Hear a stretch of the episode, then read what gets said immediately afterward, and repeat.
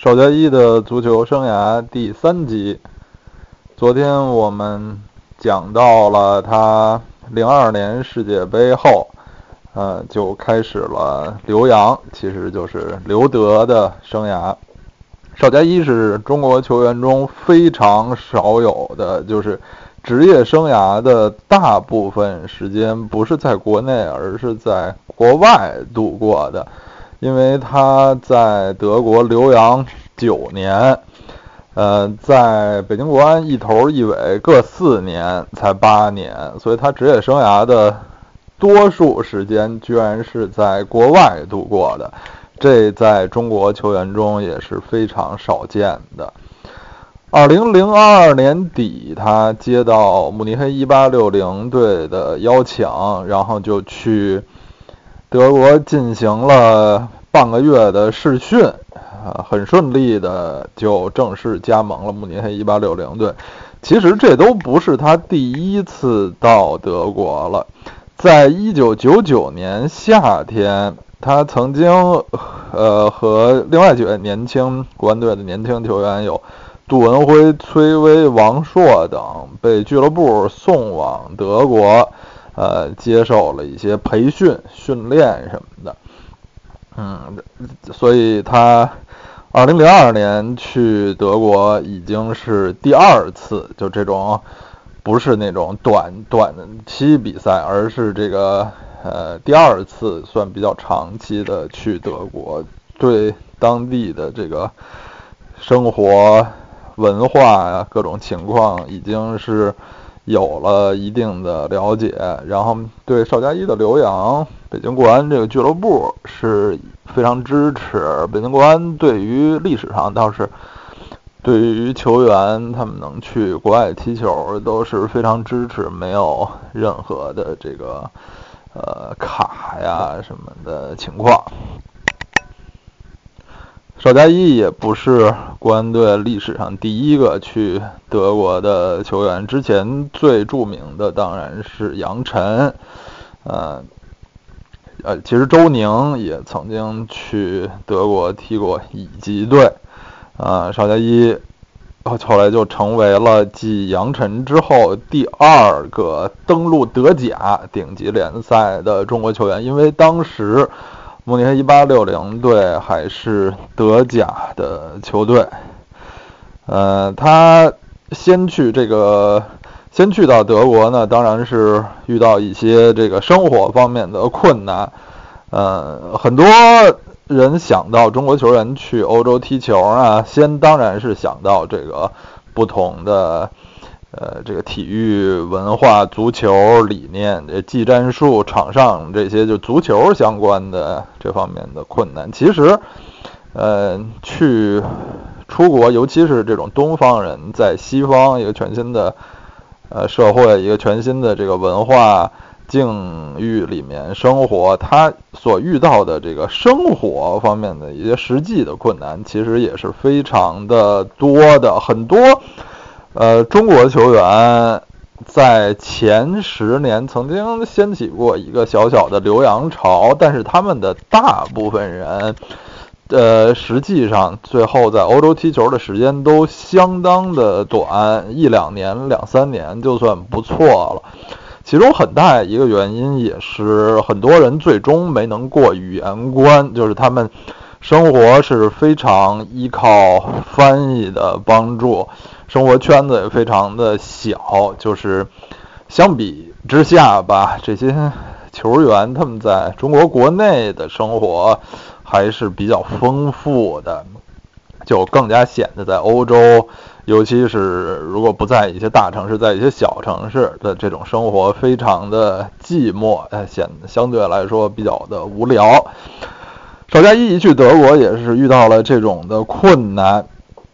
在。国内踢球啊，这个球员的衣食住行什么的，全是那个球队负责包干的，球员就训练比赛就行了，一点也不用操心。到了德国呢，这些事情他就发现都得自己干，除了训练，自己还得找房子、买家具，甚至安装家具，就那种宜家啊或者什么那种简单的家具都要自己安装，得自己做饭什么的。这个对于当时。才不到二十三岁的这么一个小伙子来说，这也是非常新，一方面非常新鲜，也是非常辛苦的经历，因为之前并没有任何的这个。呃，证据表明，邵佳一曾经长期离开北京来一个人这个独立生活，这个一辈子第一次这独立生活呢，就是在国外，这也是挺不容易的。他刚到慕尼黑一八六零呢，他的表现并不显眼啊，上场的时间也不多，都是偶尔会有一些呃。替补的出场，在这里我们就又要谈到邵佳一足球生涯中一位这个无名英雄，就是他的太太王海洋。在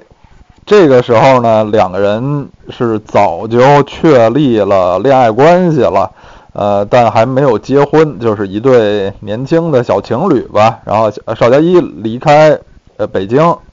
去德国之前呢，也是两个人都有一些这种约定啊什么的，啊，去了德国，当然两个人有很多的联系啊。王海洋得知邵佳一刚去德国的时候并不顺利啊，因为生活方面自己的这个照顾自己的能力也不太强啊，训练和比赛呢也遇到了很多的困难，所以一开始在这个他的这个留洋之路呢，这个并没有。打出什么开门红之类的，并不在状态，呃，所以两个人在通话中呢，邵佳一就表达了这种这个希望自己的女友也能去德国陪伴他的这种愿望。但是因为当时啊，王海洋，呃，王海洋当时呃，虽然他早期也是体校的这个练中长跑的，但后来就完全没有走，呃。体育这条路，他就呃，就是正离开了这个体育这个行业，已经是上班儿。他据说当时在一个国企也有很优越的工作。那邵佳一呢，也就也没好意思说，就说你辞了，只是你把工作辞了，来德国给我做饭什么的。呃，但是王海洋自己呢，就呃猜到了，就体会到了邵佳一的这种。意思吧，所以他就做了一个很自己做出了一个很重大的决定，就是辞去在国内的工作，到德国去当这个邵佳一的这个贤内助、后勤部长。呃，他的到了这个王海洋到德国的这个决定呢，其实在后在之后看来，对于邵佳一能在德国。坚持长达九年是起到了非常重要的作用的。先从一开始说，就是完全在运气方面，好像这个女友一到德国呢，邵佳一就开始转运。这个王海洋到慕尼黑的第三天，就是那时候慕尼黑一八六零主场迎战科特布斯，这事儿非常的有趣，因为克洛普斯后来变成了。邵佳一在德国效力的第二个第二支球队，呃，那场比赛呢是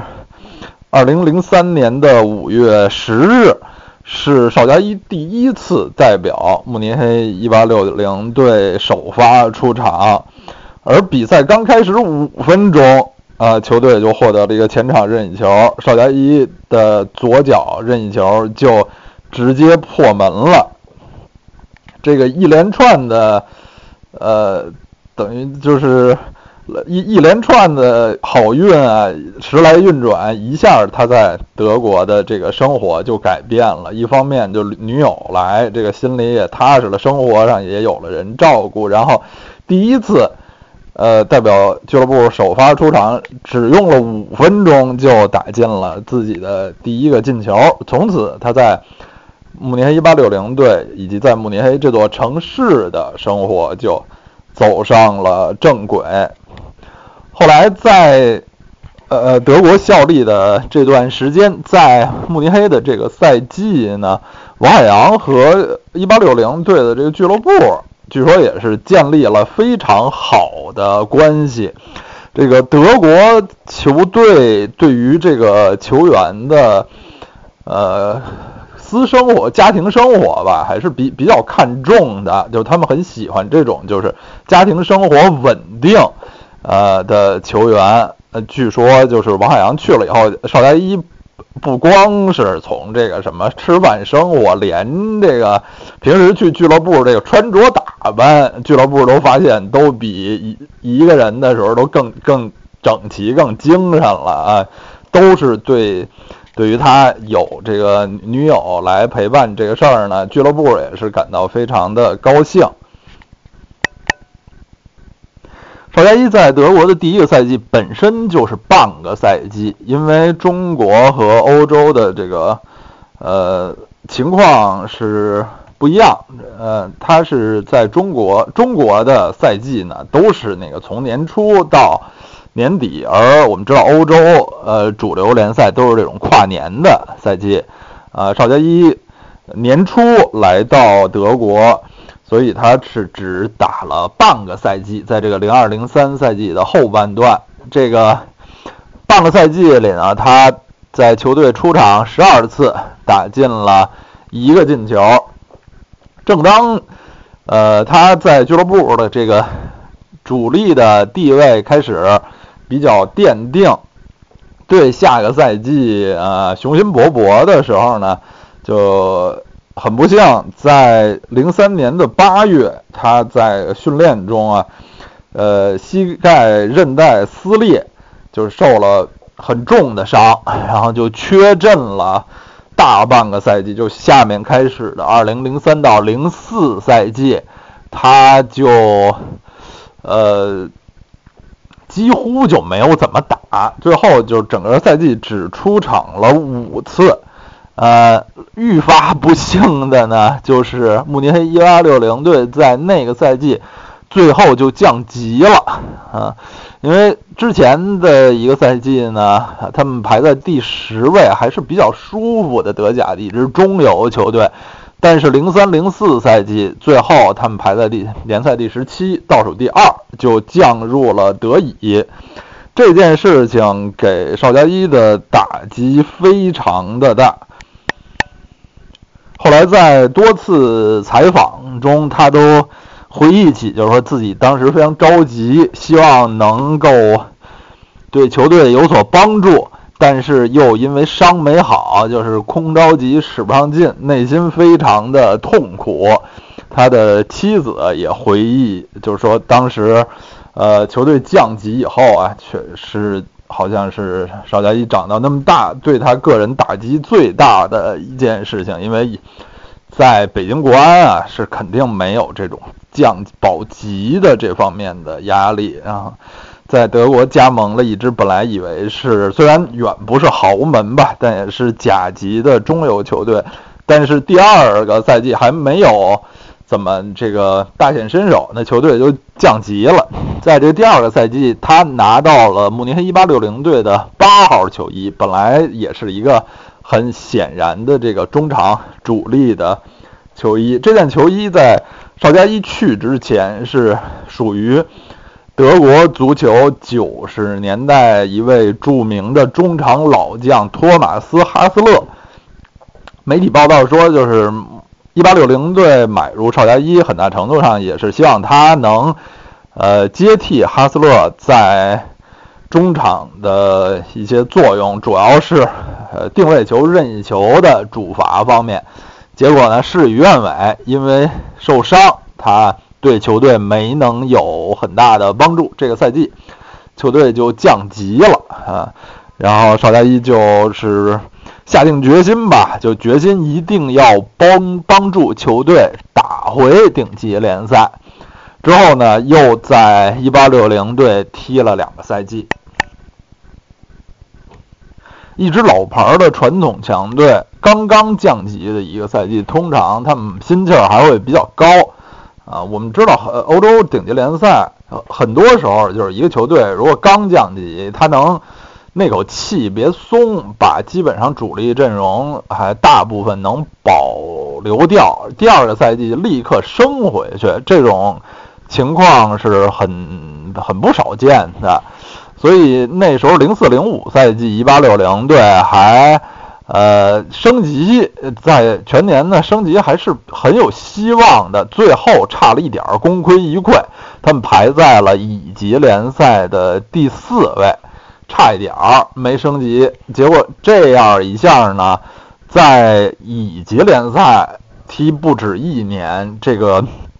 球队各方面的这个转播分成，这方各方面的收入要小的要少，比在顶级少得多。也就很难保住自己球队里的那些主力、大牌或者有希望的年轻球员了。在他得以的第二个赛季，他们的很多主力球员就开始流失。呃，邵佳一在这两个赛季中呢，逐渐成为了一八六零队的主力球员。他在零四零五和零五零六赛季中分别代表球队。踢了十六和二十五场联赛，打进了三个和四个进球，都作为攻击型中场来说，都还是很合格的表现。可惜呢，到了零五零六赛季中，这支啊一八六零队已经无力，不但无力去竞争升级。而且都陷入了德乙的这个保级圈，最后只是排名德乙第十三位，将将保级成功。这对于胸怀远大的邵佳一来说是非常大的打击。他也看出，呃，球队呃短时间内似乎是无力再对德甲发起冲击了。呃，其实直到现在。这支老牌的德国球队十几年来也一直都没有能再回到德甲。前些年呢，我曾经去过慕尼黑，拜仁现在当然是如日中天啊，在慕尼黑城市里也可以看到遍地是拜仁队的专卖店，而慕尼黑一八六零的专卖店呢，只有在市中心有一个在。呃，城市里的这个影响啊，两支球队真是一个天上一个地下。这段时间里，邵佳一的个人生活继续有着很好的发展。二零零四年的元旦，他和王海洋在中国驻慕尼黑的总领馆领取了结婚证。就是中国在国外留学啊，在国外留学生活，包括这些踢球的。中国人他们需要结婚呢，都是得到当地的使领馆去领结婚证，而赵佳一正好在慕尼黑这样一个大城市，当地有中国的领事馆，所以他们在那里领了结婚证。呃，后来那年的赛季的暑期休息期，后来还回到北京，好像是在国际饭店啊什么的，还又办了。一个这个婚礼，当时呃，邵佳一是二十四岁，王海洋二二十三岁，呃，看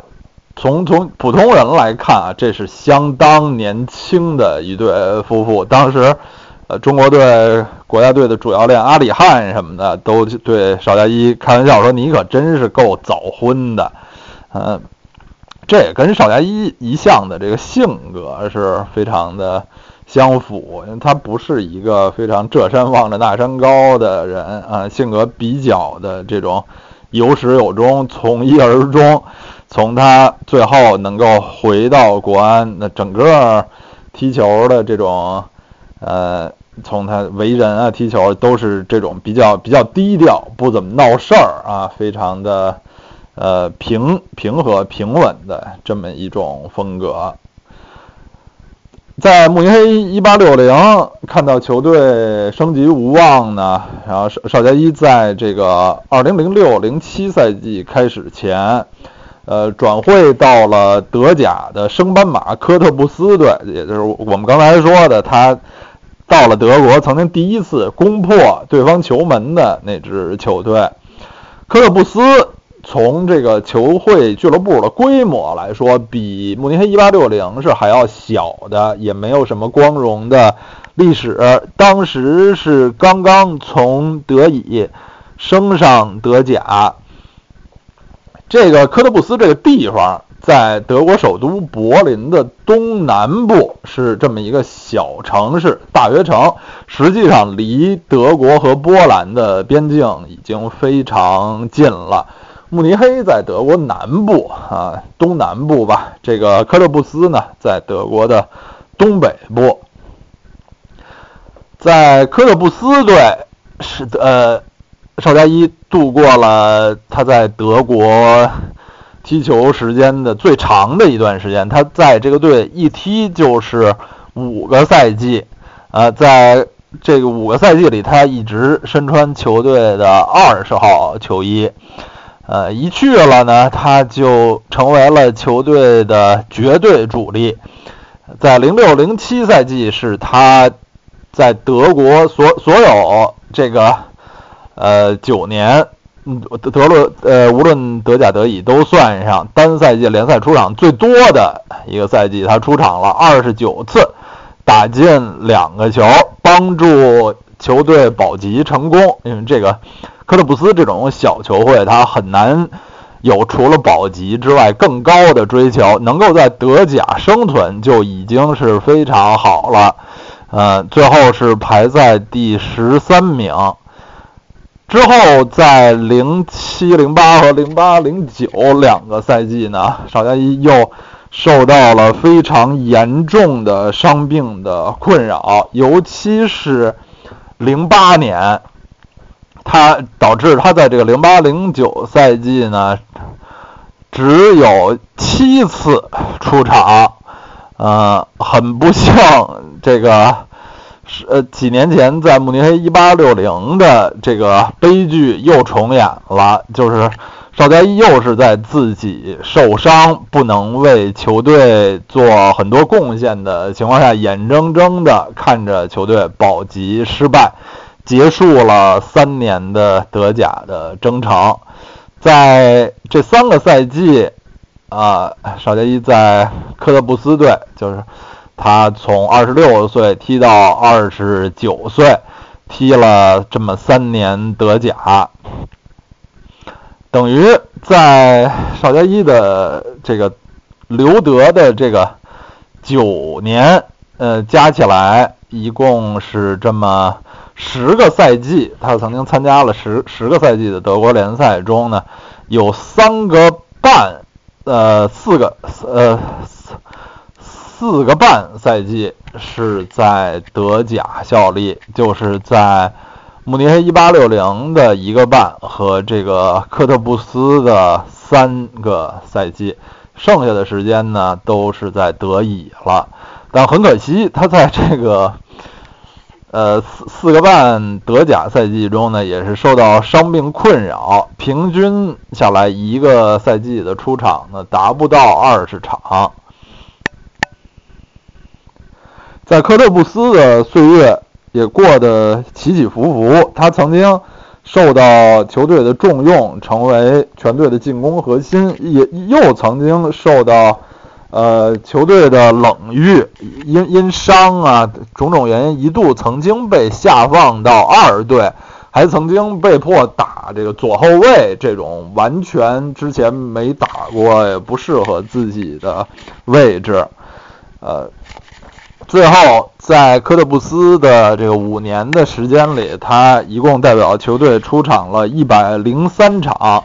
打进了十八个进球。科特布斯因为这个球队的财力有限，他们降回德乙之后呢，也是向德甲冲击乏力，就是能够呃保持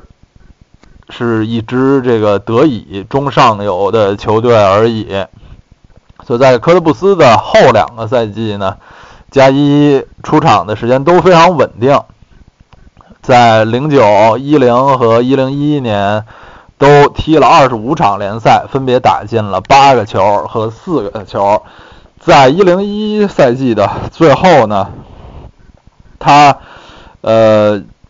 以他自己的话就是，他发现科特布斯队还是缺乏进进取心，而他自己对于，呃，德甲还是非常渴望的，因为这时候他已经。超过了三十岁，也来到了足球生涯的后期，还是希望能在顶级球队效力。但这时候呢，他自己呢，已经不是一个可以吸引来德甲球队的球员了。呃，所以他选择的呢，就是加盟一支具备冲甲实力的德乙的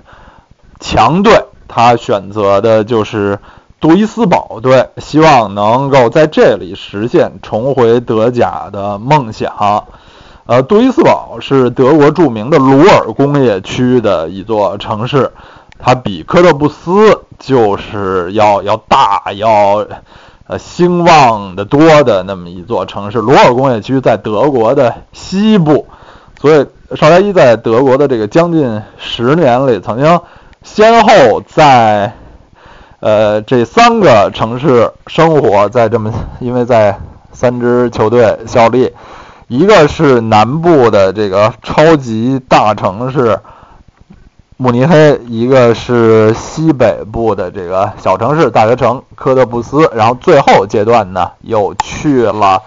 呃鲁尔区的工业城市杜伊斯堡。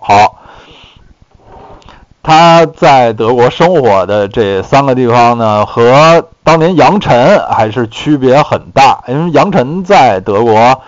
呃，曾经在两支，主要是在两支球队效力，就是法兰克福和圣保利。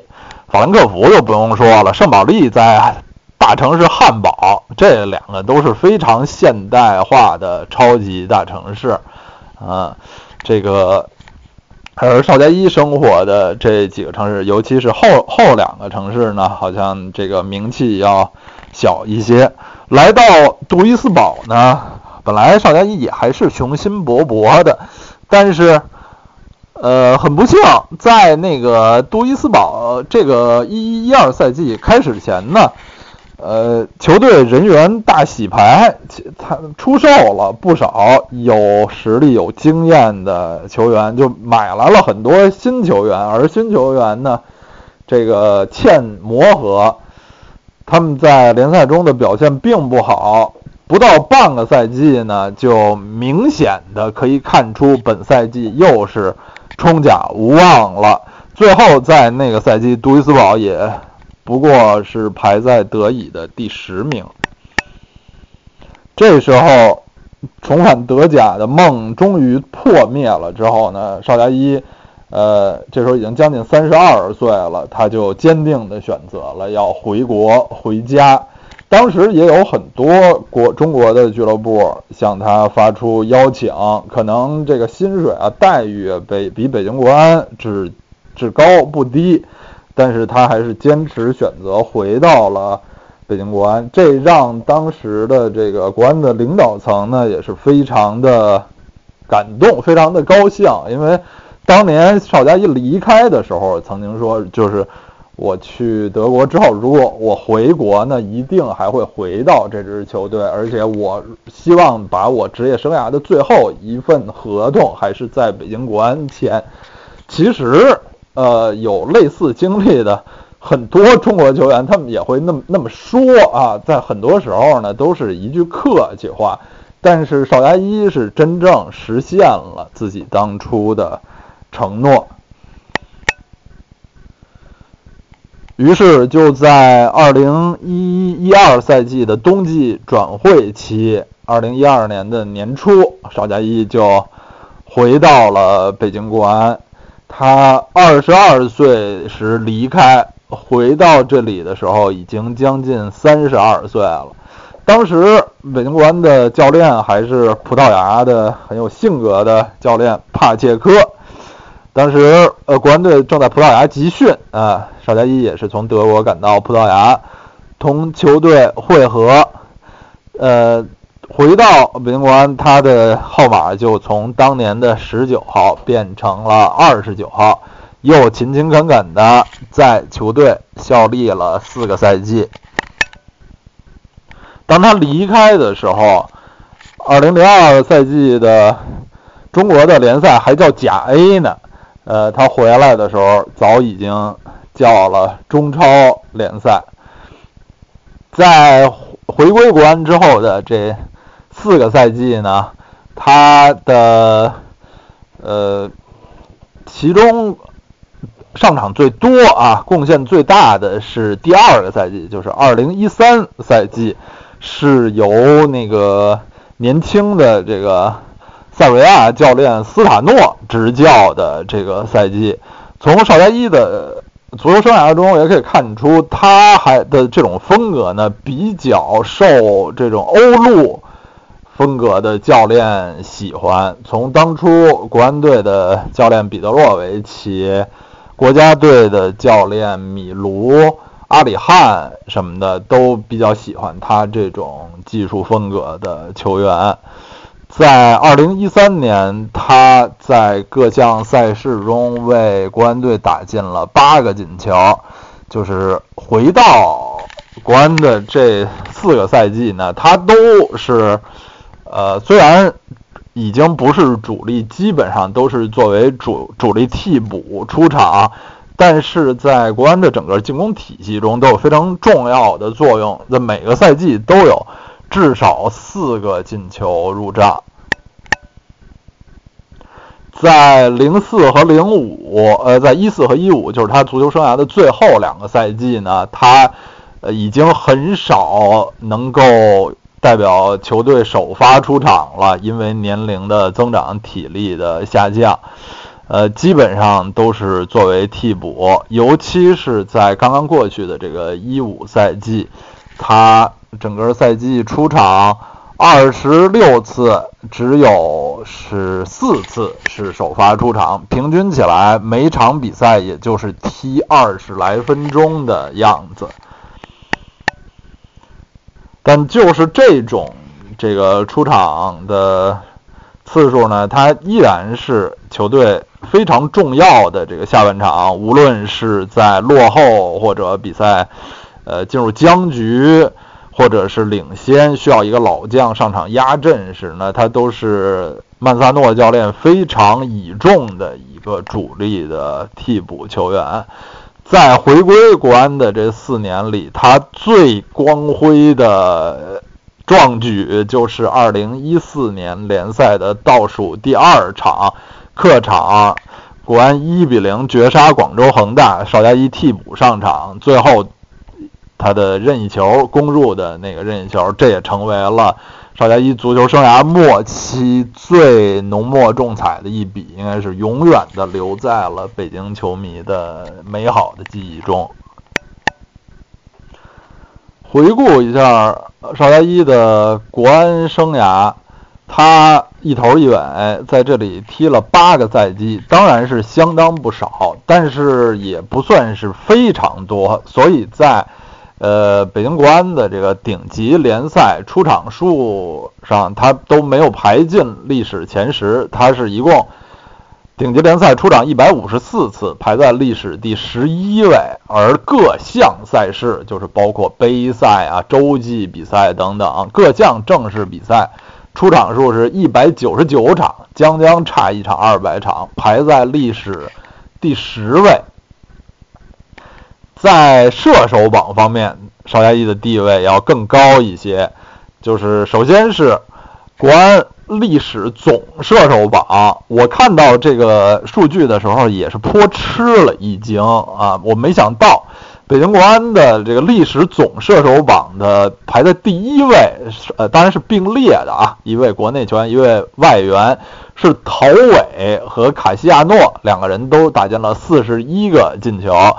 这个令我非常惊奇，还是非常佩服啊！前几年的老队长陶伟也是几乎和加一前后脚进入球队的球员，一个中场球员为球队打进过四十一个进球，这是非常非常了不起的。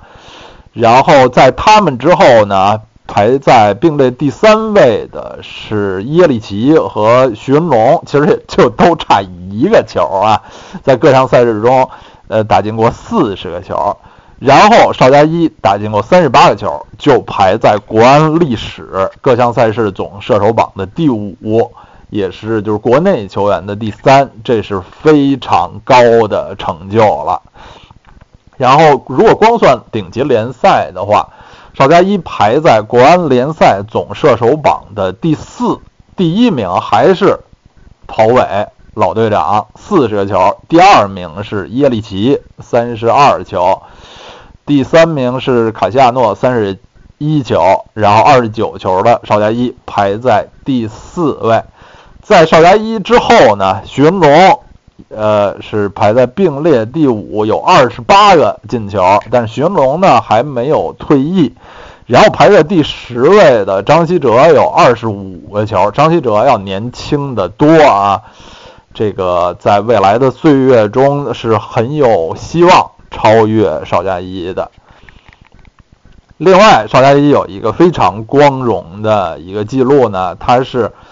呃，因为回归国安之后呢，基本上国安每年都会打亚冠联赛。呃，邵佳一在亚冠里出场很多，进球效率也非常之高。他有过六个亚冠进球，是排在国安历史的第一位的。昨天那场比赛大家肯定都看了，国安最终是主场零比二输给广州恒大。嗯。邵佳一在比赛的最后阶段上场，呃，但是由于两队在这个技战术方面存在的实实在在的差距啊，并没有能够改变场上的形势。然后我们都可以看到，他上场以后是非常的努力的，有几次争抢，甚至是明显要出界外的球，还在做铲抢。这几天赛场内外，邵佳一的退役成为了一个非常大的体育新闻和北京新闻吧。这个俱乐部专门为他做的这个退役的新闻发布会，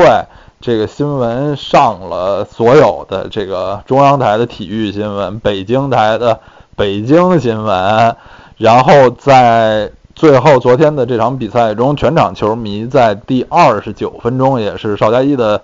球衣号码的时候，就是全场连续高呼邵佳一的名字，以及下半场他替补出场以后的呼喊他的名字，就这种礼遇，非常崇高的礼遇，是我印象中好像很少有国内球员以前曾经享受到的。我曾经和一起看球的朋友，呃，回忆，就是说，还记得谁好像以前开专门开过退役发布会吗？好像印象中都不太不太多啊。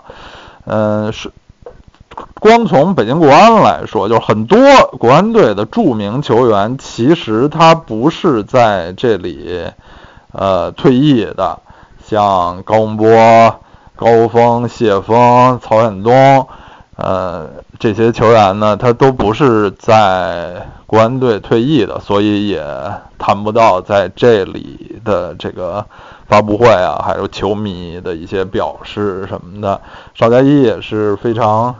少有的在这方面能获得这些荣誉。有一个重要的原因，确实是因为他的这个人品、为人非常的。端正和俱乐部相处的非常好啊，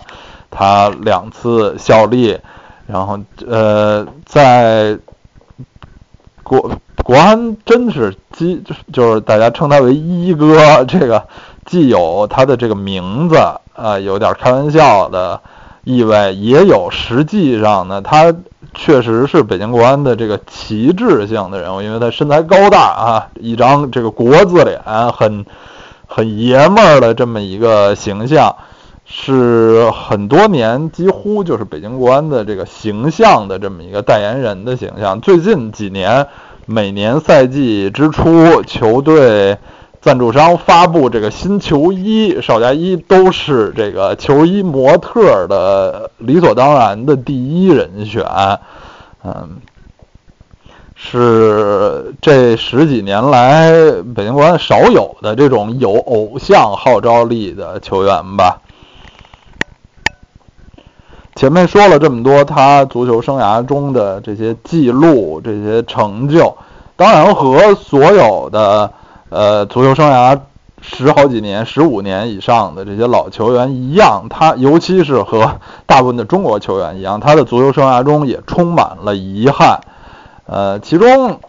我们之前说过，在国家队的那些啊遗憾，然后在俱乐部这方面呢，最大的遗憾就是他没有在北京国安赢得一次冠军。呃。